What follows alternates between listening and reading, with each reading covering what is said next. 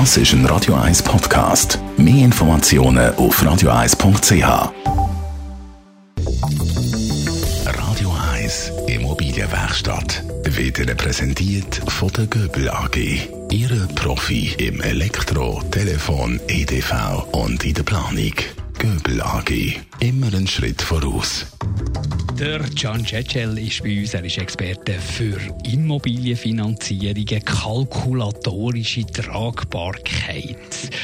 Äh, ich habe schon gehört, dass viele Finanzierungen an dem scheitern. Also dann müssen wir zuerst mal wissen, was das genau ist. Jawohl, also die meisten Finanzierungen heute, äh, Eigenheimfinanzierung muss ich sagen, äh, scheitern an dem. Kalkulatorische Tragbarkeit ist, äh, Finanzinstitut stellt sich die Frage, ob ich als Kreditnehmer in der Lage bin, aus meinem Vermögen die Hypothek äh, langfristig zu tragen. Die meisten wissen, dass äh, Banken heute nicht mit den effektiven Zinsen da rechnen, sondern mit äh, 4,5 bis 5 Prozent. Dass man zusätzlich noch etwas äh, muss einrechnen für einen Unterhalt. Die meisten Finanzinstitute gehen da von 1% aus vom Wert oder vom Kaufpreis. Und wenn man in einer Hypothek ist, wo mehr als zwei Drittel ist vom äh, Wert, also in einer sogenannten zweiten Hypothek, dann muss man die zweite Hypothek auch noch können amortisieren. Das alles zusammen gibt schnell einmal äh, irgendwo so 6,5 bis 7 Prozent und das sollte nicht mehr als ein Drittel vom Bruttoeinkommen sein.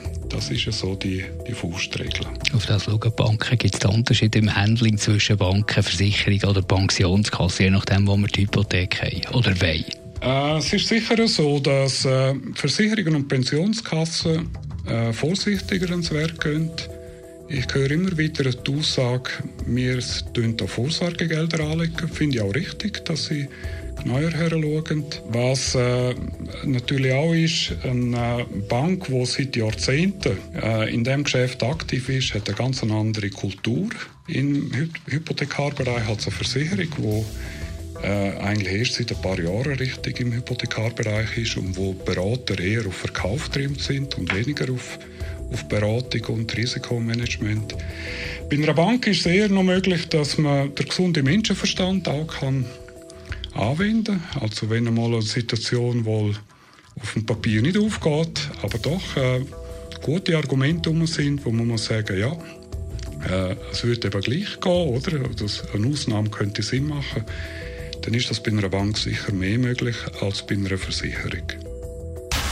Radio 1 Immobilienwerkstatt. Auch als Podcast auf radio1.ch. In Zusammenarbeit mit der Immobilienwerkstatt.ch in Küsnacht.